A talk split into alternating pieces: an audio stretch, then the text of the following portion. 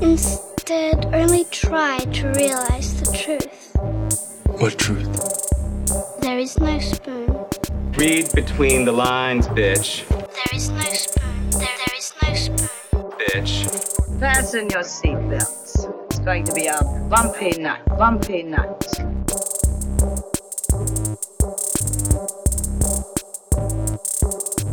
Saludos amigas y amigos, yo soy Mario Alegre Femenías Y yo soy Rosa Colón. Y esto es Desmenuzando. Yes. En el episodio de hoy vamos a continuar con el tema del mes de julio, que es la obra del autor británico Neil Gaiman. ¿Y con qué vamos a seguir esta semana, Rosa? Vamos a hablar de Death, The High Cost of Living. Yes, la novela gráfica de Neil Gaiman, The Death, la hermana mayor del protagonista de Sandman. Así que con eso vamos a estar en breve, pero antes, como de costumbre, vamos a bullshitear. Y Rosa, ¿cuál es el bullshit tuyo para esta semana? Pues en Netflix eh, comenzó un reboot de Unsolved Mysteries Yes. eh, y me lo comí completo los seis episodios. Buen provecho. Gracias. ¿Qué- y, y qué tal? ¿Cómo sal- saliste satisfecho? Yo nada más he visto el primer episodio y quiero ver los demás, pero no, no estoy al día. Pues yo no veía Unsolved Mysteries antes, yo veía este America's Most Wanted eh, de ese. Más o menos ese genre. Eh, eso era nuevo para mí, pero me gustó mucho porque está bien hecho storytelling wise, las historias son bien gripping. Me siento mal de que las historias son gripping porque la gente está sufriendo and these are actual people with real pain. So, está ese conundrum viéndolo, pero si lo coges solamente for el entertainment value and you squash down that guilt este, de haberlo visto, pues lo disfrutas bastante. Eh, highlights, pues aparentemente el primer episodio es de un puertorriqueño. El segundo episodio tiene un insane person que, que se desborda el insanity en, en el tercer acto en los últimos minutos. Eh, que literalmente tuve que entrar a Twitter para ver si yo había, si yo, si mi res- respuesta había sido correcta. Y todo Twitter estaba como que, what the fuck did I just say? Eh, y obviamente el del ovni, que es el El último. El Yes. último. Yo leí que No, alguien... el último es de, ¿No es el último? Ok. de la hermana. Ok. El penúltimo, yo creo. Digo, no es que tengan una serie, de una secuencia, pero es que alguien No. dijo como que... Yo vi a alguien en Twitter diciendo como que por supuesto que el último episodio de Soft Mysteries es un, es un alien abduction. Pues Así que a lo mejor se equivocaron. Sí, maybe, porque el, el último me recuerdo que es de los Ozarks y estas hermanas y... ah, y ese estaba un poquito hardcore. Estaba un poquito hardcore. ok, pues tengo que ponerme al día con, con Unsolved Mysteries. Yo lo que he estado viendo por acá en Netflix, que es una película que pueden ver desde el viernes 10 de julio, estamos, estamos grabando jueves, así que a partir de mañana en nuestro tiempo de estar grabando, que se llama The Old Guard, que yo no estaba al tanto de que estaba basada en un cómic, pero resulta que sí, que es un cómic de Greg, de un, sí, un cómic de Greg Roca, que me enteré hoy, que es uno de tus big favorites, en- Yes. en lo que se refiere a, a escritor de cómics. Está protagonizada por Charlize Theron y trata sobre este grupo de, mercion- de mercenarios, perdón, eh, inmortales que pues obviamente como están hartos de estar viviendo en este mundo que cada vez se pone peor y peor y peor y yo los podría comprender, ¿sabes? Es una mierda tú decir como que, diablo, ni siquiera, I, I don't even have death to look forward to. Tengo que chuparme esto por secula seculorum. Eh, y Charlize Theron pues es como que la líder de este grupo que se llama Andy y lleva miles de años, es la más vieja del grupo y pues descubre que hay otra muchacha, una, una soldada americana, afroamericana, que sí, eh, interpretada por Kiki Lane, que pues se une al equipo mientras está ocurriendo que un, un upstart de estos, un tech guy tipo Mark Zuckerberg, quiere capturarlos y obviamente explotarlos y sacar de su ADN y con este eh, eh, esta intención altruista de poder curar a la humanidad, pero por supuesto también cobrarle millones de dólares a alguien para hacer todas estas curas que quieren hacer. Eh, por cierto, el villano está interpretado por Harry Melling, que es eh, Dios mío, se me olvidó el nombre del tipo de Harry Potter. el, el, el- el que vive con. ¿Dudley? ¿Con cuál, perdón? Dudley. Dudley, sí, es Dudley. ¡A la madre! Sí, Dudley. No es Neville, el que siempre confundimos. Es Ajá. Dudley. Y esta vez lo identifiqué correctamente, así que por favor, eh, aguanten ese hate mail. Pero la película está bien buena. Eh, fue escrita por el propio Greg Rocca, dirigida por Gina Prince by the Wood. Tiene tremendas escenas de acción, pero lo más que me gustó fue los momentos íntimos y callados entre los personajes en lo que están contemplando lo que es estar existiendo durante la eternidad. Porque obviamente alguien como Charlie Theron, el personaje de ella, que lleva miles de años, está bien apestada, mientras otro que nada más es un inmortal que lleva como 200 años, todavía está como que bien up and coming y como que, ah, sí, él tiene otro tipo de trauma que, que ella no, no tiene. Eh, mi, mis personajes favoritos fueron, de hecho, dos personajes que pelearon en las cruzadas en lados opuestos, eran musulmán y cristiano, y se mataron miles de veces hasta que terminaron enamorándose y ahora son esta pareja queer que tiene los mejores Beautiful. diálogos de toda la película. Así que véanla, está bien Perfection. buena. eh, me imagino que te va a gustar y quiero saber lo que piensas, así que dale chance este fin de No, semana. ahora me pompe... Yo no sé si había visto el nombre flotando por ahí, pero el momento que dijiste Greg Rocca, amén, porque él hizo este Stumptown, él hizo Whiteout, él hizo Queen and Country, y entonces también escribió Batwoman. Y esa es la otra cosa que quería hablar del, en el bullshiteo, este, No, ¿verdad? Tremendo segue. Yes, I Do it. practiced it and everything. Es que saben que el show de CW de Batwoman este, perdió a Ruby Rose porque ella no estaba aware que estos shows de televisión eran tantas tan- y tantas y tantas horas.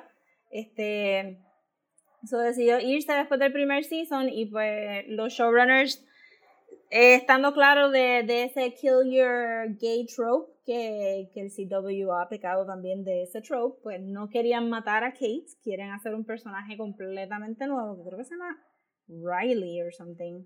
Ujú. Eh, pero anyway, anunciaron la actriz ayer y es, eh, estoy buscando el nombre, Javicia Leslie y es preciosa, es afroamericana, es super athletic looking, es super fashionable looking. Eh, I am deeply madly in love y estoy super pompeada para ese segundo season. Se ve preciosa. Ah. Yo vi la foto de la actriz ayer corriendo por las redes sociales y es como que, yes. Oh, my god, Es, es absurdo. No le pongan una máscara a esa mujer. She doesn't need one. Ajá, es como que, wow, este, eso, exacto, el personaje que ella va a estar haciendo es de Ryan Wilder, que va a ser una lesbiana, alcohólica, y pues, eh, parte de lo que pienso que la gente no le fascinó tanto del primer season de Batwoman, además de que todos los primeros seasons de los CW shows son bien crappy and they get exponentially better en el segundo season, es que pues ya Kate era Batwoman cuando empieza el show, no, no fue un origin story como tal, no la vieron struggling to become Batwoman, sino que apareció and she was it. Y pues con este personaje pues nos van a dar este passing of the mantle y vamos a ver un personaje que está super flawed y not perfect, pues grow up into being Batwoman y pues eso va a ser un poquito más interesante. No lo aceptaría en una película de dos horas, but I am more than willing to invest en un 24 este season, este ver a esta mujer tratar de ser Batwoman versus simplemente tener a Batwoman hecha y derecha ya al principio del show. Yo estoy bien pompeada. No sé si va a pasar, pero no sé si va, cuánto se atrase por lo del COVID, pero estoy pompeada para ver ese segundo season ya. Sí, yo no tengo claro en absoluto cuál es el calendario de televisión en esta nueva realidad que estamos viviendo. Estoy bien al día con el de cine, pero el de televisión yo no sé cuándo nada regresa. ¿Sabes? No. Debe haber un calendario por ahí, o no sé en qué etapas de producción se quedaron mis shows favoritos, pero está como que todo bien up in the air en estos Sí. Pues yo he estado making my way through mi regalo de cumpleaños, eh, que fue un box set de este director japonés que se llama Shinya Tsukamoto.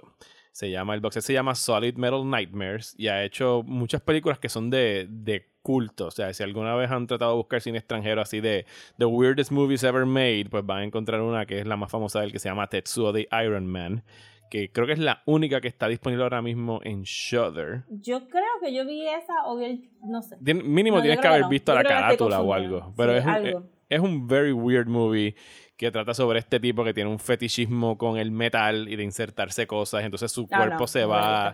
Su cuerpo se va transformando y teniendo como que esta morfosis donde se convierte en esta mitad máquina, mitad hombre. Pero es bien weird el estilo del director, es bien avant-garde. eh, utiliza mucho como que stop motion, no en como que en, términos de plasticina, sino que utiliza elementos dentro de la puesta en escena para, para ser empleados tipo stop motion, como si tiene que poner a alguien a correr o a trasladarse de un, sitio, un lugar a otro en la calle, pues lo fotografía mil veces moviéndose sin mover las piernas, ¿sabes? Como que Sí, bien- técnicamente stop motion es es, stop una manera motion, de pero no lo quiero decir que es como an- animación, stop- es Sí, animación sí, stop motion, porque son stills en movimiento, pero, o sea, es bien llamativo y ya he visto tres de las ocho películas que hay en, en el box set hasta ahora, vi la secuela que es Tetsuo 2, eh, Body Hammer y otra que se llama Extra Tokyo. metal. Yes, no, Body Hammer se llama. Ah. Eh, y vi otra que se llama anoche, que se llama Tokyo Fist. Y estoy como que empezando a notar como que este current. Y busqué información. eh, no, no estoy al tanto de la sexualidad del señor eh, Tsukamoto. Pero I would guess he leans queer o para ser gay. No, no, no, he, he dado con ninguna entrevista con él donde lo diga abiertamente. Porque todas sus películas tienen como que este homoerotic tension entre personajes masculinos. Y sí, como que hay una mujer por ahí, pero como que la atracción es más hacia el, el oponente masculino de quien sea el protagonista y muchas veces el propio director está haciendo o del villano o del héroe en sus películas.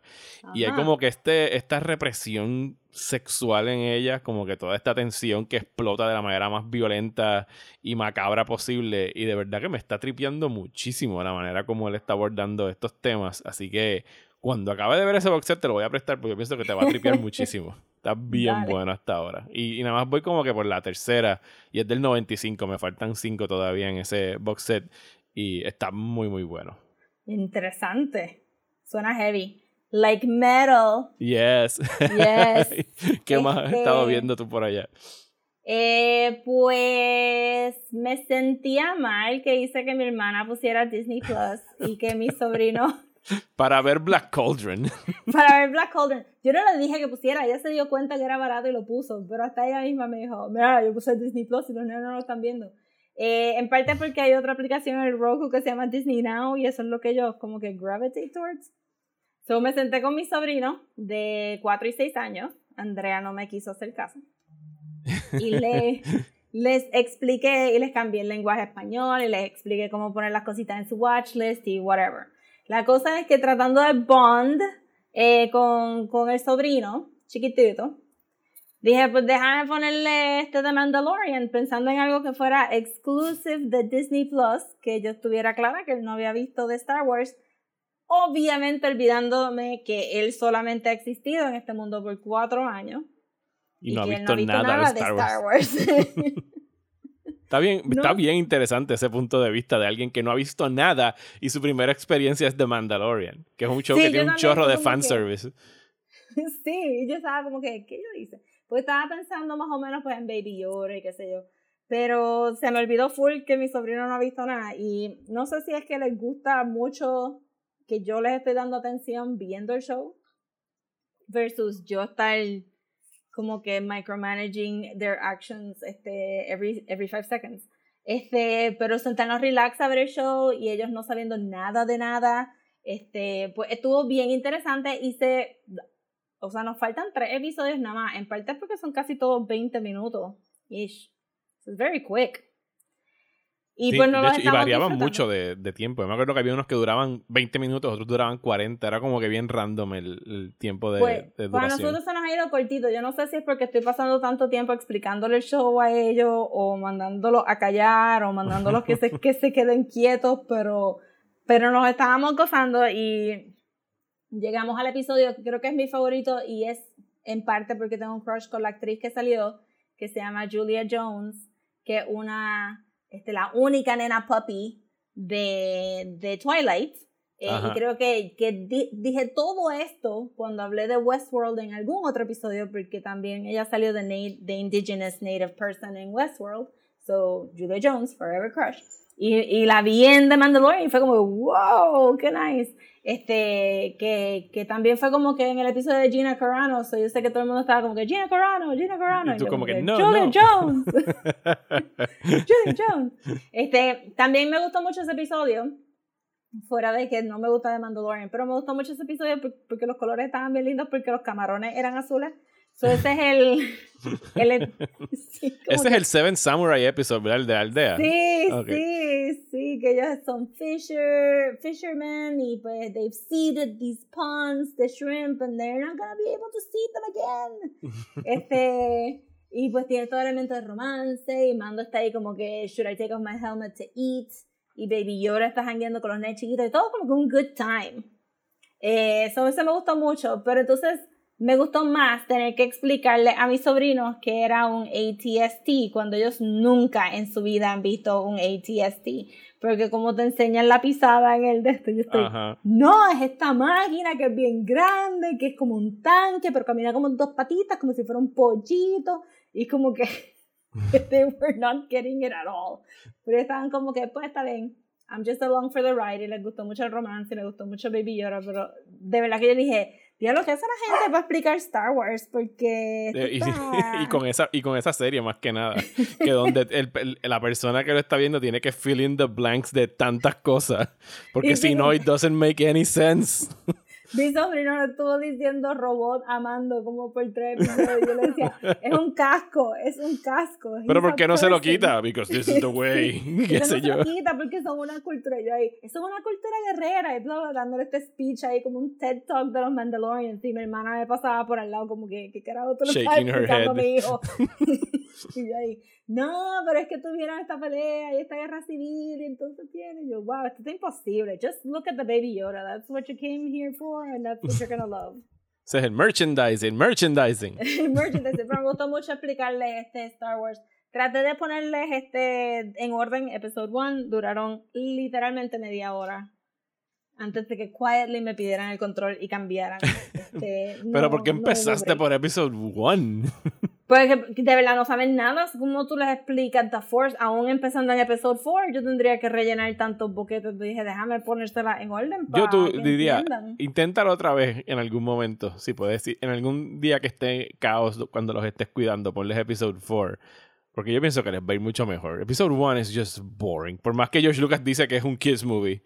Pero yo O sea- no sé, porque estos son bien chiquitos. Yo, llegué, yo les dije, miren, si les está gustando mucho The Mandalorian, maybe les puedo poner The Force Awakens porque tiene más o menos mismos pacing. O Rebels, hasta- ponle Rebels, maybe.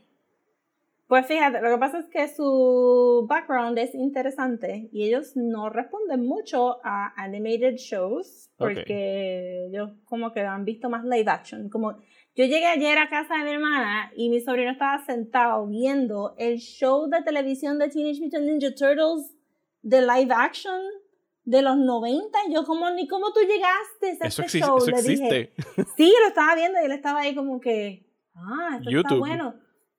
No, ellos no pueden ver YouTube. Este, está en Netflix, creo. Ok. Sí, está en Netflix y lo estaba viendo y yo, pero a ti te gustan los Teenage Mutant Ninja Turtles y él no sabía que eran Teenage Mutant Ninja Teenage Turtles. Mutant Ninja what? Y yo le dije, pero mira, hay, hay shows animados y él estaba como que, "Oh, está bueno. Están viendo también mucho Mighty Morphin Power Ranger. Ajá. Como que, I like a lot. Ok. Yo nunca pasé por esa fase de los Power Rangers. Ya estaba más viejo para, esa, para cuando el boom de los Yo Power también. Rangers. Pero me he tenido que sentar a ver como que shows donde they recap like 30 years of history de los Mighty Morphin Power Rangers. no te envidio. Insane. Pues yo he estado viendo algo que para nada es para niños, algo mucho más maduro y más serio, que es esta serie de HBO que se llama I May Destroy You, eh, creada por Micaela Cole, que- a quien yo no conocía, todavía me, me dijiste ahorita antes de empezar a grabar que habías visto otro show de ella o que conocías Eh, de no, lo ella. lle- no, lo no lo he llegado a ver, estaba en el Netflix Q, no sé si todavía está ahí, pero creo que es Bubblegum. Eh, algo, chewing, chewing Gum creo que se llama, lo busqué ahora, Chewing, Gum. sí. Estaba cerca. Estaba cerca. Yes. Eh, no, no, y ahora vi aquí en, en IMDb que sí que sale en, en Last Jedi y he visto, yo he visto Last Jedi muchas veces y el, el rostro de esta mujer es bien impactante con unos features bien llamativos, así que me sorprende que no me haya dado cuenta. Antes de que, antes de que explote, ella está en un console y ella hace, sir, bla, bla, bla, bla, bla, y tú haces, ¡Ah, esa es la de, y puf, ya. Antes de que explote, ¿qué? Al principio tú dices. Eh, no, yo creo que ella está justo antes de que, eh, en una de las peleas en el medio, no antes de, no obviamente en el tercer acto, pero en una de esas escenitas Están las naves de que están escapando, me imagino. Es, las que es están Empire. escapando. Em- ah, es Empire. Ok, ok. Sí, todos los British cameos fueron como que los. Sí, sí, Empire, claro, son so- British, son malos, of Ajá, course. Se me olvida eso. anyway, esta serie eh, estrenó hace ya par de semanas. Es un show de media hora, ocho episodios. Han salido cinco hasta ahora. Y los reviews habían sido bien buenos. Había visto tremendas reacciones a través de, de la gente que sigo en Twitter. Así que fi- finalmente anoche me senté a verlo y vi tres episodios de sopetón y no vi más porque ya eran como las 2 de la mañana. Pero está bien buena. O sea, está excelentemente escrita y trata. Voy a como que tocar por encimita porque no quiero chotear cosas que pasan. El- la sinopsis de ella en IMDb es eh, The question of sexual consent in contemporary life and how, in the new landscape of dating and relationships, we make the distinction between liberation and exploitation. Eh, ella interpreta a una, una creativa que tiene que estar trabajando con campañas de publicidad y cosas que tiene que escribir. Ella escribió un libro sobre ser millennial eh, y por eso fue que se hizo famosa. Y el primer episodio lo que sucede es que ella es víctima de, de un ataque de índole sexual. Eh, pero es lo último que ocurre en el episodio. Y entonces los- el resto de los episodios, ella, ella bregando con el shock y tratando de internalizar lo que sucedió y recordar lo que pasó. Y es una de las representaciones más, más impactantes que he visto de un sexual attack. No por cómo se presenta, porque no es gráfico, o sea, no tengo que decir que hay un trigger warning, sino por el efecto que tiene en ella, de cómo ella psicológicamente se protege y se bloquea y poco a poco empieza a recordar cosas que sucedieron en el ataque. eh, mientras pues tenemos flashbacks eh, a la vida de ella antes de, de ese ataque. Y, pero lo trabaja de una manera bien seria, bien sofisticada, bien madura. Y se nota tanto y tanto, tan, tanto cuando un programa está siendo escrito por una, no solamente una mujer, una mujer de color y de la manera que, que está, que se presentan las, las relaciones sexuales consensuales versus a la, a la que sucedió ahí, donde se habla abiertamente sobre las mujeres teniendo sexo durante su periodo, sobre cosas que ocurren, sobre hombres que quieren y no quieren, ¿sabes? Es- Son cosas que por lo menos yo no veo en otros programas cuando están siendo escritos por un writer's room lleno de, de hombres. Así que hasta ahora me está llamando muchísimo la atención eh, continuar viendo el show, porque me imagino que ya entro y mañana me pondré el día y entonces voy a tener que esperar a verlo semanalmente. Les recomiendo Mm. que lo busquen, es bien distinto a cualquier otra cosa que estén dando ahora mismo en televisión y está disponible en HBO slash HBO Max. Ella, estaba viendo, no he podido leer ninguno de los artículos, pero he visto muchos headlines de diciendo que ella turned down un million dollar contract con. Netflix. Porque le querían quitar el copyright. Ella no iba a tener nada del copyright del show. Y fue como que bye bye, fuck you. Y se fue para donde. Wow, qué Porque ella ya había hecho el show que tú dices, el de Chewing Gum fue de Netflix. Eh, y este ya lo estuvo trabajando por ahí y ellos no le querían dar ningún tipo de... O sea, ya no va a tener, y no iba a tener ningún tipo de propiedad encima del show. Iba a ser full de Netflix y ya no iba a te- re- retener ningún derecho. Y es como que no. Absolutamente innecesario de parte de Netflix. Ellos Ajá. necesitan ese copyright Ajá, para absolutamente nada. para hacer, exacto. Pero son de las trampas que tú ves que sucedió como cuando cancelaron One Day at a Time, que era un show de latinos. Y Ujú. cuando lo cancelaron fue como que, pues, fuck you, we own it, no se lo vamos a dar a nadie. Y no sé, parece que lo- lograron comprar los derechos en, en, el otro, en el otro canal que no empezaron a dar, que ahora mismo no recuerdo, porque es de estos canales Eso es bien retro. Sí, es uno de esos como freeform. Sí, sí, o, o flip-flop, o como se llaman esos. Sí. Este, uf, eso está, eso está bien predatory y bien old fashioned TV channels, este, parte, ¿verdad? Este, siempre trayéndolo otra vez a Lost. Parte del problema de, de, de los problemas de Lost venía de que el canal decía, well, we can just fire you y, y reemplazarlo, we own the show. Ajá. Eso está crazy. Maybe el próximo. Este, uno esperaría un poquito mejor el de Netflix. Eso es lo último que yo tengo para el bullshiteo. Esto es lo último. No quiero súper entrar porque maybe, o sea, como que maybe esto podríamos tocarlo en otro, en otro, en otro desmenuzando. Ujú. Eh, pero vi el primer season de What We Do in the Shadows. Alright. Oh, ok. Si yo tengo justo ayer le, lo añadí a mi lista en Hulu cuando estaba navegando cosas para añadir y ver próximamente. Así que, who knows? Podría pasar Pues, sooner tengo- rather than later. Pues Tania me lo estaba recomendando mucho. Shout out a Tania. Y este Daniel me lo estaba recomendando. eh, de shout out a Daniel. So dije, ok, pues ya, ya. Este, y yo había pensado que era un show de una hora. Pero no, son literalmente 20 minutitos cada show. O sea, bien rápido. So Estoy- I've been doing the lunch. Yes. Estoy fascinado con esta nueva cepa de shows porque salió el de Normal People, este de I May Destroy You y ahora tú me dices What We Do in the Shadows. Sí, por favor, bring back the 20 minute shows. No todos los Yes. dramas o comedias tienen que ser 60 minute shows. O sea, estoy súper cool con que estén otra vez las series de media hora pegadas. Pues obviamente no he podido ver la película todavía. Ah, ¿tú- ah, ¿tú no has visto la película? La película es buenísima. No. Esa es mi película favorita de Taika Waititi, pero by far mi película ¿De favorita. verdad? de él. Yes. Eh, pues yo no la he podido ver porque tú sabes que uso el Prime de mi hermana y pues este el PlayStation lo están usando para The Last of Us y no tengo los passwords para los otros devices, that's fine. Este la maybe la veo en casa de mi hermana la semana que viene, pero yo no sabía, yo había escuchado que Taika Waititi había hecho la película y obviamente él sale en el show a veces, maybe, pero no sabía que Jermaine Clement también estaba Yes. en esto. Era como que, wow, what a combo. Este, y según veo en el show, digo, no he estado súper pendiente, pero Taika Waititi ha dirigido varios episodios del show de, de Fox, de FX. Y Jermaine también ha escrito un par de, de episodios del show. So, era como que, ah, so no fue como que they handed off the show a gente que más o menos get the feel of it, sino como que ellos, they're literally son el making the actual show. people, Sí, yeah, ajá, ajá. Exacto. So me, este, me está gustando un montón. Es bien British anyway. ¿Sabes? Como que no está americanizado at all. No, no les importa un carajo el que lo hayan tenido que hacer en Ajá. Estados Unidos. Como que keep Em, up. Exacto. Para los que no saben, es un coven de vampires. No sé si se llama coven. Un, un group. Ajá. Un little, little vampire family. Este, y hay un vampiro que sería más como el Vlad the Impaler, pero no es Drácula, pero tiene más ese flair, ese Eastern European o maybe Middle Eastern flair. Tienen una parejita, este, una, una mujer y un hombre, este, es- ellos dos son bastante más funny.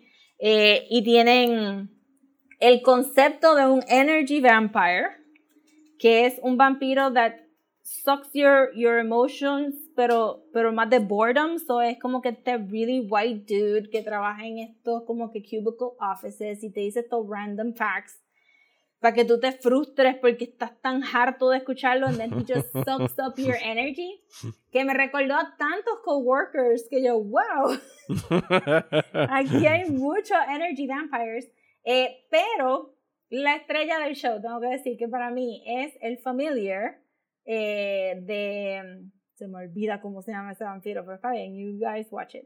El familiar, el único familiar que vive en la casa, porque es este actor que probablemente, hopefully, es mexicano, porque el personaje es mexicano, es gordito, es fluffy, es sweet, tiene espejuelos y se llama Guillermo. ¿A quién te recuerda eso? Del todo. A Guillermo del Toro. Yes, ajá. So, yo estoy segura que hicieron el personaje para que se Con toda la intención, Toro. ajá. Sí, porque está obsessed with vampires, he wants to become a vampire, bien, y es super sweet, que es lo que me mata. Y de verdad, este... O sea que exigimos un cambio de Guillermo del Toro en What We Do in yo the no sé Shadows. porque, o sea, yo no sé si sale en el segundo season, pero yo no sé por cómo, cómo esto, cómo la gente no ha gritado, este es Guillermo del Toro, porque es tan cute y el personaje, él dice que es mexicano, so para mí yo estoy como que, este es Guillermo del Toro, that's it. Este, pero el show empieza como un, maybe como un day-to-day comedy, Ajá. pero poco a poco empiezan como que a crear un, un narrative un poquito más, como que más in-depth. Ok. So, so que, que cuando se acaba el segundo season, y cuando se acaba el primer season, gracias. Cuando se acaba el primer season, you actually have a story versus little vignettes de comedia. Pues tengo que verla. Justo ayer la puse en mi lista de Hulu, así que la- le voy a dar prioridad ahora durante el mes de julio. Pues estamos listos para encontrarnos con nuestra amiga Death. Yes. Vamos allá. All our times have come here, but now Seasons don't fear the reaper, nor do the wind, sun, or the rain. We can be like they are.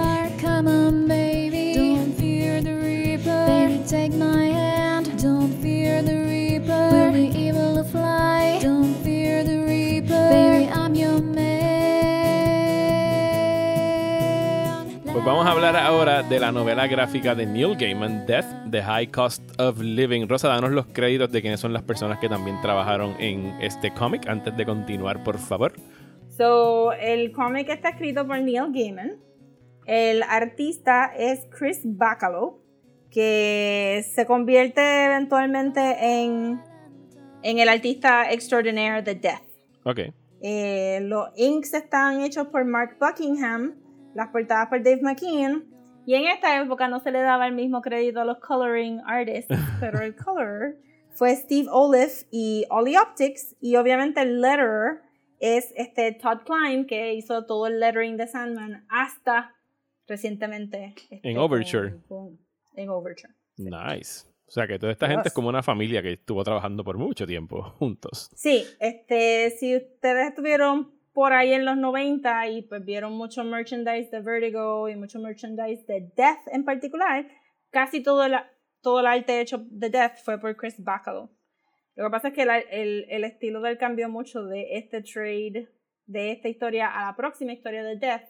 Se pone un poquito más clean, más smooth, no tan grungy 90s.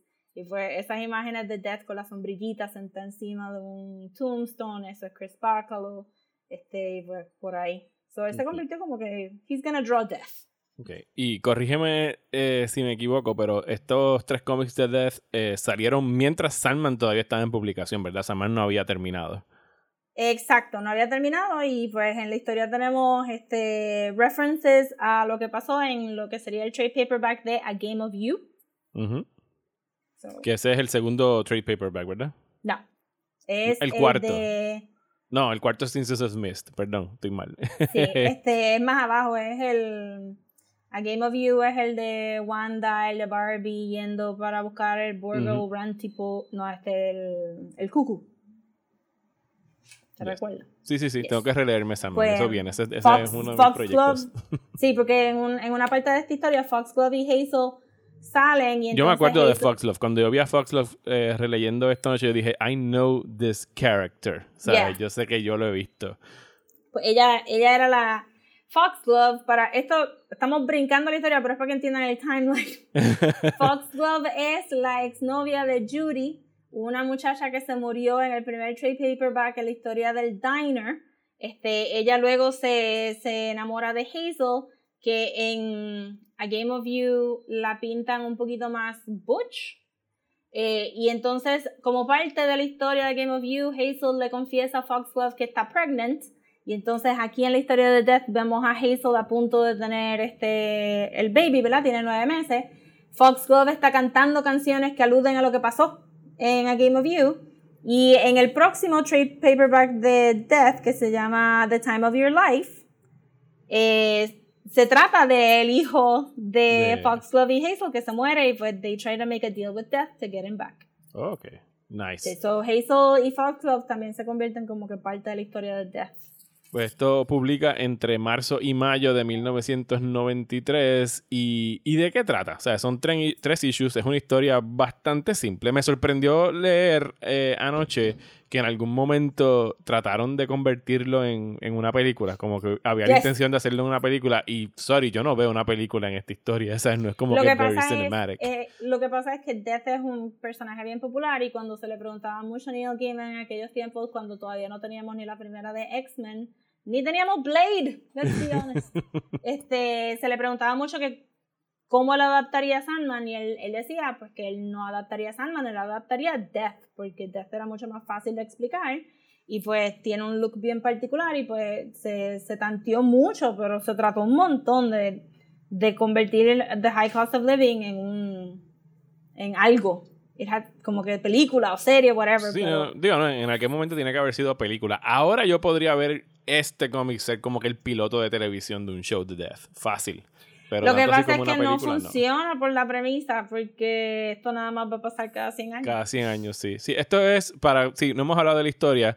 Eh, si ustedes vieron Meet Joe Black, el cuento ese que hacen de que cada 100 años Death se toma un holiday, Death takes a holiday y pasa un día como un ser humano para conocer qué es lo que los mortales sienten cuando tienen que irse de este plano existencial, pues ese es específicamente ese día eh, en, el, en el siglo de, del ciclo de la vida de Death. Yes. So, si ustedes han leído Sandman, pues saben que varias veces se ha aludido a que Death, que es la, la segunda hermana de los Endless, era bien fría, bien cruel cuando recibía a los mortales eh, después de que se morían y que ella misma se empezó a sentir mal y que ella decidió que ella iba a regresar como mortal una vez cada 100 años to, to check up on the process. To remind herself. Ajá, to remind herself de ser nicer. Eh, y era algo que no se discute en el cómic principal, este, en parte porque Death no le importa discutirlo y en parte porque Morpheus estaba hella afraid de preguntarle a ella si eso era verdad, porque obviamente si él hubiera decidido ser mortal y acostarse a dormir y tener sueño, se hubiera dado cuenta que he's such an asshole. que no, él no quería bregar con eso. Pero ella sí quiso este, mejorarse a ella misma. So, este, eso, la primera historia de Death es eso, es el día, en los, no- el, el día que le toca en, en, en el century pasado, I guess. Acá, eh, ahora que, tú tiras, ahora que tú tiras todo ese análisis, podemos decir que Morpheus es el hermano con que menos maduró durante el- todo el periodo de Sandman. Porque todos los demás tuvieron como que momentos de revelación. Destruction se fue y dijo, fuck this shit, yo no voy a bregar con Yeah. esto más. Death, pues ya vimos aquí que atravesó el momento de internalizar y saber lo que estaba perdiendo. Destiny es Destiny. Destiny estaba por ahí como que I just carry my book. Pero sí, pero él hasta ha hecho como que, huh, does my book have everything? Or do I think that my book has everything? Pero Dream era bien intransigente, ¿sabes? Como que bien conservador y no quería de ninguna manera transar para nada. Sí, para él era, there are rules and you have to follow those rules, porque si no hay rules hay chaos y yo tengo mis duties and I have to do this, a pesar de que pueda mandar a la mujer que yo, que yo ame mil años en el infierno, o mato a la otra, o este, la dejo encerrada en un Dream Island. Él no era the nicest y se tomó todo el cómic y convertirlo en un a nice person. Sí. Long live Daniel, el nuevo Sí, Dream. exacto, que aparentemente es way better. Este, pero sí, eh, a mí me gustaba mucho este cómic porque era. eh, lo discutiremos después en el episodio de Sandman, pero puedo dar aquí un poquito de que cuando yo empecé a leer cómics de Vertigo, pues trades eran algo bastante nuevo. Yo estaba en high school cuando mi amigo me empezó a prestar lo que sería el final de The Kindly Ones y yo empecé a comprar Sandman ahí. So yo cogí The Wake y este y el final después de, sabes como que hay tres, tres issues extra después de The Ajá. Wake. Eh, y entonces empecé a comprar los trades, pero los trades en esa época no tenían números en, en los spines. They did not give a fuck si los comprabas en orden. So, yo salía corriendo a la tienda de cómics de plaza, agarraba el primero que veía, venía a casa y pues Sandman es bastante bueno de there's not actually an order porque hay un timeline y tú no estás experiencing el timeline. Pero como quiera los compré fuera de orden. So, yo estaba como que perdida por mucho Que tiempo. te pasó también con The Invisibles, ¿verdad? Que compraste el Sí, segundo. porque, de- bueno, pero entonces ellos on purpose no vendieron el volumen 1 antes del 2, porque querían capitalizar del arte de Phil Jiménez. So, eso ya fue culpa de ellos. Pero sí, este, imagínense ustedes que ahora pueden entrar a cualquier librería y ver bien bonito que dicen 1, 2, 3, 4, o te lo venden todos como un set. That Este- didn't happen. That didn't happen in the beginning, it was horrible. So yo leí mucho este cómic y pues, me lo leí otra vez esta mañana porque de verdad que estaba súper busy. Y se me habían olvidado un par de cosas, pero es verdad, este... La historia no es un fully formed story porque es como que Death camina a este, ¿verdad? Est- Estos neighborhoods de Nueva York y se encuentra con Sexton, se encuentra con Mad Hetty, se encuentra con Foxglove y Hazel y se encuentran con el, con el viejo y they have all of these things, pero está bastante bueno para hacer un cómic que te está dando mucho exposition sin que nada pase, but because she's such a likable character, tú no te aburres escuchando de ella. Ujú. Y también se está tripiendo un poco el, ese, ese loser slacker de los 90 que está ahí como que "Uh, everybody should die, I want to die, pero he really does not want to die. y No, pues- lo, lo demuestra bien rápido. Exacto, y pues está funny que él pues, haya salido a suicidarse y pues se encuentra con Death on the One Day, que she's not Ajá. gonna take him, ¿verdad? Este, eso está funny, eso. Me gusta mucho también porque en este cómic elaboran un poquito más con Mad Hetty, que tiene, tiene una buena magia. A mí siempre me ha gustado la magia de Mad Hetty. Que Explica va quién mucho- es Mad Harry para quien quizás nunca haya Eh, leído Sandman. Yes, lo busqué aquí. Mad Hattie sale la primera vez en Sandman número 3 y es una viejita que ha vivido cientos de años este, y sabemos que en el mundo de Sandman hay gente que decide simplemente no morir Ajá. and they do not die. Aquí, según ella, aquí lo especifica, son- lleva 250 años viva. por ahí. Sí. So, de acá de Sandman 3 para acá. Entonces, este, ella se identifica como un Haruspex. Y la definición es un ancient Rome person que hacía the art of divination, que es lo que ella hace en todo el cómic. Este, mata a la palomita para ver dónde está Death y después ve dónde, dónde Didi está atrapada con Sexton este, a través de los tea leaves. Pero Margery es alguien que pues, sabe un montón y pues la introducción al cómic es Margery encontré esta ganga de nenas Sí. que vinieron. Que me recordó cuando vi esa escena, me recordó mucho al momento de en Clockwork Orange, cuando los, cuando los Droogs van y empiezan a maltratar al pordiosero, solo que aquí Ajá. el- la pordiosera los maltrata para atrás bien duro. Full, full. Y están ahí como que estas tres nenas ahí bien poncas y le traen la palomita y ella les da nada más que cinco libras y ellas están como que te vamos a robar y ella, pues yo voy a romper esta ramita y te voy a romper la... Y ahora pierna. cero libras. Ajá, exacto. Eso, Margery está cool, pero entonces Margery le da... Hay mucho, hay mucho en el cómic sobre qué significan estos símbolos, ¿verdad? Porque el, el malo del cómic quiere robarse el Ankh El que sigil. Death de usa, el ajá. sigil de ella, pensando que tiene poder, pero es- al final It's- todas estas cosas son trinkets. Es una prenda y ya. Sí, Ajá, pero que, es una prenda. que posiblemente, en, como yo no, yo en realidad yo no me leía este cómic hace mucho tiempo. Así que cuando lo vi tratando de capturar el sigil, pensé que estaba tratando de hacer algo similar a lo que hicieron con, con Dream y capturar Death, como que para acabar con, con la muerte o él mismo Que eso es lo que él quiere, pero él confundió el símbolo con el poder, que Ajá. yo creo que, que es parte de como que Margery buscando el corazón como algo de The Wizard of Oz, todo el cómic, y al final resulta que es un trinket también, es como que, but you have your heart all along. Ajá. Y Didi está como que, but you have the power inside you all along. Y no, no es tan fácil este, capturar la muerte, este, como hemos visto en toda la serie de Sandman. También eh, me gustó mucho que, que ella se ve tan confident al principio del cómic, pero ya para el final hasta ella misma dice, this all gets kind of murky, I don't even understand, porque el universo está pasando tanto trabajo para make her fit in cuando she didn't exist. Que tú, tú deberías de, leyendo el cómic, pues tú deberías de dudar si, si de verdad ella es Death o no, y, y, y el final se queda bastante, o sea, Sí, cuando yo leí esto por primera vez, yo decía, what the hell, huh?" Ajá. Pero ahora lo entiendo, como que I get it now. Sí, ella tiene, hay un, hay un splash page que hay en cierto momento donde ella se encuentra, parecería que con The Actual Death, pero nada más se le ve la mano. Así que, No se ve al final, se ve porque Didi se desintegra. Exacto, exacto, sí, ese mismo, ese es el panel, yes. Yes. Que, que entonces, cuando yo lo leí la primera vez, como que no entendía muy bien qué era lo que había pasado, pero después de leer Sandman, pues, ok, sí, this was, o sea, como que todo, todo esto, toda esta mitología es literal. Death construye a un ser humano que es ella también, pero no es ella, para que viva una vida en, en Nueva York un día y cuando se muere, ella puede check up on the process de cómo yo te, cómo yo te recibí. Sí, porque la digas- foto de Diri era el aspecto de Death. O sea, que Ajá, no, y es como que full. Eh, para los que no sepan, pues Death está basado en un actual person, que era una amiga de del artista de Sandman en ese momento, mucha, porque el libro comienza con un forward de Tori Amos, que es la BFF de Neil Gaiman Forever and Ever. Y que si han visto a Delirium, tiene un look bastante similar. Sí, ella la cogieron más para Delirium, pero la gente decía, no, que si Death, porque Death es como que tan chirpy, Sí. positive, igual Digo, que Tori aunque en realidad la, la portada del trade, eh, a la modelo que hayan utilizado para, para, para Death, sí tiene un look bastante parecido a Tori Amos, por lo menos ahí. Sí. Ah, déjame ver. They should have credited the model. Pues maybe no. Pero Dave McKean tenía como que un zafacón de amigos que se parecían a Death y a Dream y los seguía fotografiando. Of course he did.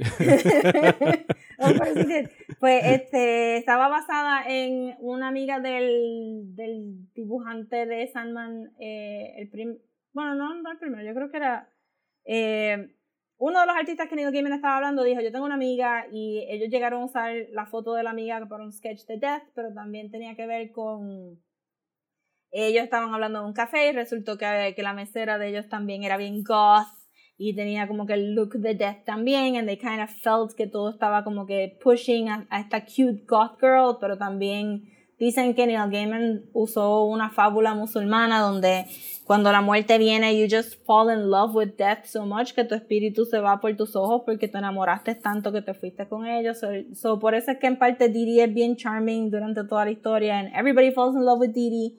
Este, y everybody falls in love with death porque no es algo scary, es simplemente you, you really like this cute, cutie patootie goth girl que te viene a buscar. Sí, como ella dice, tarde o temprano tirarse- conozco a todo el mundo. Sí, y le gusta tirarse cryptic este, jokes de I'll be seeing you y todas estas cosas.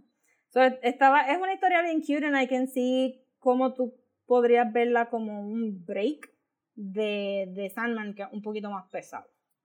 Y de- ven acá, solamente Neil Gaiman escribió. A Death fue al único personaje que él le dio un trato así de sacar unos, unos cómics aparte o lo hizo con todos los hermanos. Cuando empezaron a cap- capitalize en lo de Sandman, Porque yo sé que salió en Este- The Nights, que era una historia de cada hermano. sí, pero en salió mucho después.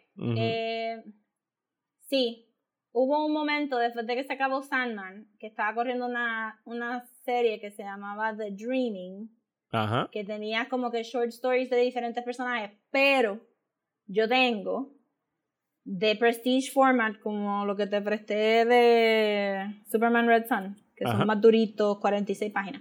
Ellos hicieron una historia de Destiny, pero no la escribió Neil Gaiman. Ok. Ah, sí, esa es una, Eh, creo que la veo aquí, que se llama Destiny, A Chronicle of Deaths Foretold. Y Ajá. dice que fue escrito por Alisa Quit Whitney. Así que sí, no fue Neil Gaiman. En el 96 salió. Ajá, so que hubo, siempre han tratado de capitalize mucho, entonces pues no pueden usar Stan, no pueden usar a Dream porque Neil Gaiman dijo que le tenían que pedir permiso, aunque él no es dueño del personaje, le tienen que pedir permiso.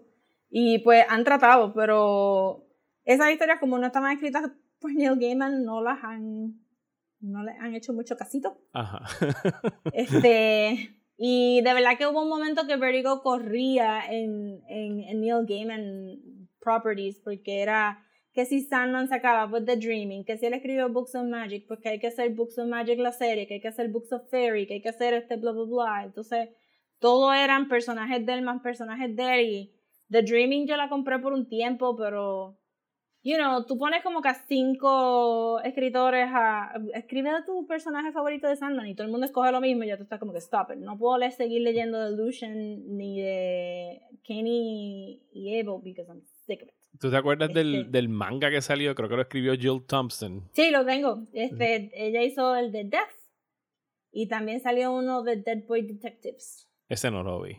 Que ellos eso también fue- tuvieron un montón de miniseries, es como que te digo. No, entonces, viendo este arte, porque Chris Baca lo cambió un montón y él ha, él ha dibujado X-Men, él dibujaba Generation X y llegó a dibujar este Uncanny X-Men también.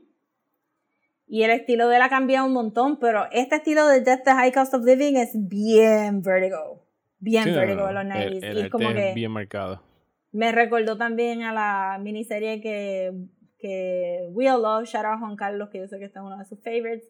Este, The Children's Crusade, donde cogieron todos los personajes de niños en The Vertigo y los hicieron este crossover y él hizo un par de esos issues y era como que I'm just floating back into the 90s con Vertigo leyendo este cómic de nuevo y viendo el arte de Chris Buckle. Sí, yo, yo tuve suerte con esto porque yo leí Sandman como para el 2003. Y yo creo que he hecho este cuento antes, pero si no lo habían escuchado, yo estaba cubriendo un festival de cine que había en San Patricio y bajé a, a Metro Comics y hablé con el muchacho y le dije, mira, quiero leerme algo porque tengo que esperar como que dos o tres horas a la próxima película que tengo que ver. Y siempre he escuchado de Sandman y yo le dije, me dijo, me dijo compra el primer trade y te veo mañana buscando el segundo. y así mismo fue, yo leí todo Sandman en una semana y obviamente cuando se acabó Sandman fue como que, ok, pero ¿qué más hay? ¿Qué más hay? I need a fix. Y entonces pues ya afortunadamente era 2000, 2003 como dije, ya pues estaba el Trade the Death, eh, creo que ya había salido Endless Nights, yo compré cuánta cosa yo encontré que dijera Sandman. eh, independientemente de que lo hubiese escrito Neil Gaiman, solamente Yeah. para poder tener alguna cura. Así que todo eso me lo, me lo leí, me lo viví en, en muy poco tiempo. Es que de verdad, eh, hay, hay- una razón por, por la cual it grips you very quickly, es que él no está escribiendo simplemente un comic book story, está escribiendo un mythology, un mythology que kind of makes sense, como que si tú fueras a decir como que, pues, cómo tú quieres ver la muerte, do you want to see como Sexton dice, no, que si el Grim Reaper, que si viene a chop you with Ajá. something, porque no sé por qué tiene Skype. Y Sí, que ahí este- se, eh, de hecho, el personaje de, de Sexton aquí se tira el chiste de que because you're the guy that plays chess with Scandinavian dudes. Y hablando de, de The Seven Seal. Ajá, exacto. Y es como que pues eh, la gente le gustaría mejor pensar que viene esta nena a buscarte y que está, es que está chilling y que vas a los Sunless Lands y ya está. Este, eso que él hizo algo que resonó un montón con para la época, ¿verdad? Porque todos estábamos super depressed en los 90. Little did we know that that depression was never gonna live and never gonna live for it, live it forever. Este, pero es un really cute story, de verdad. Y si, si tienen miedo de meterle a Sandman, como quiera te puedes leer este trade y leer un, un story about this girl that that's death y las referencias a Sandman no son súper este no te desvían de la historia de Didi de ese día it's literally a day a, a day with Didi Ahora Mm. mismo no, no recuerdo. Sandman va para Netflix, es que llegaron al acuerdo, ¿verdad?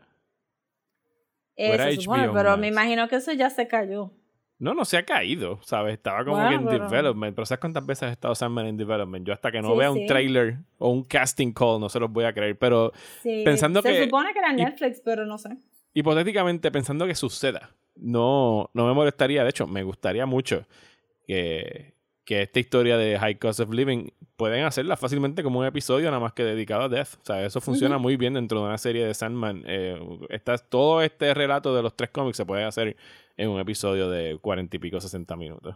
Sí, y yo me imaginaría, no sé si lo hablamos en aquel episodio cuando hablamos de, del announcement, pero como hay tantos short stories adentro de este adentro de Sandman, pues sí, yo no me imaginaría que there's no way que ellos pudieran hacer un season que fuera solamente de Morpheus, solamente de estas cosas sin interrumpir y decirte en los 1800 estaba Delirium haciendo esto, en los 1000 en los pre-Christ estaba haciendo Destruction aquello. Y si te dejas llevar por el por el story structure de American Gods, que te daban ese little bit al principio y Sí, después eso seguía el regular. justo lo que yo quiero ver. Por favor, Pues, pongan a Brian Fuller a hacer eso para Netflix. Do it. Yo no sé si Brian Fuller y Neil Gaiman están hablando después de American Gods. Romeo and Juliet are together in eternity. 40,000 men and women every day. 40,000 men and women every day. Another 40,000 coming every day.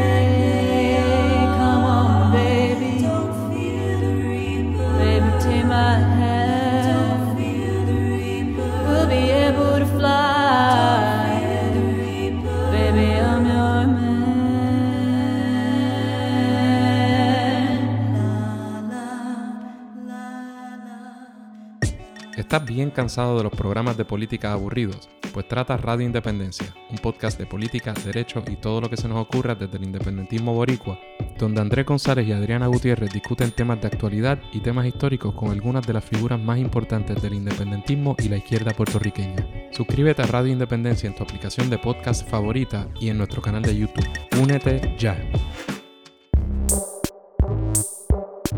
Y hasta aquí llega este episodio de Desmenuzando. Muchísimas gracias por escucharnos. Regresamos la semana que viene. Continuamos con Neil Gaiman. ¿Y de qué vamos a estar hablando, Rosa? Vamos a estar hablando de Princess Mononoke. ¿Y por qué vamos a estar hablando de Princess Mononoke? ¿Qué rayos eso? ¿Qué tiene que ver Neil Gaiman?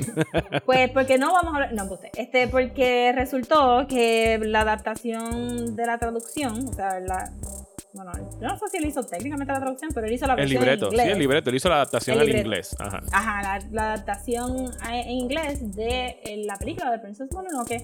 Y, y pues me recuerdo que yo había visto entrevistas de él hablando del libreto y todo el research que él tuvo que hacer para que lo- los cues y los jokes y los cultural references made sense to people en Ujú. inglés. Y pues siempre me quedo con eso. Y Plus Princess Mononoke es una de mis favoritas de Ghibli. Yes, mía también. Y la pueden ver ahora mismo en HBO Max.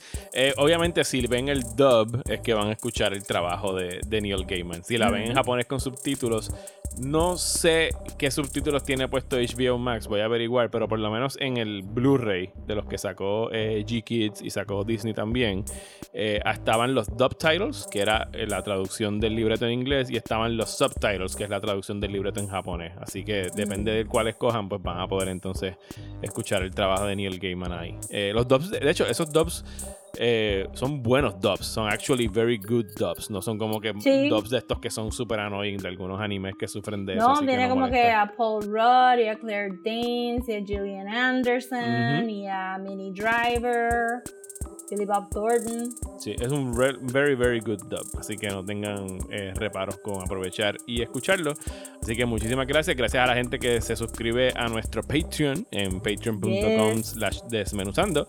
Donde este mes vamos a continuar con el Retro Movie Summer y vamos a estar hablando de The Neverending Story y Labyrinth. Neverending Story también está en HBO Max. Labyrinth no estoy al tanto de dónde está ahora mismo. Creo que está en Netflix, pero igual son en películas. Netflix. Sí, son películas que ustedes han visto 200 veces, así que no es necesariamente como Ajá. obligado a hacer el revisiting.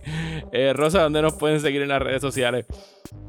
Nos pueden seguir en Instagram como a- este a- at desmenuzando.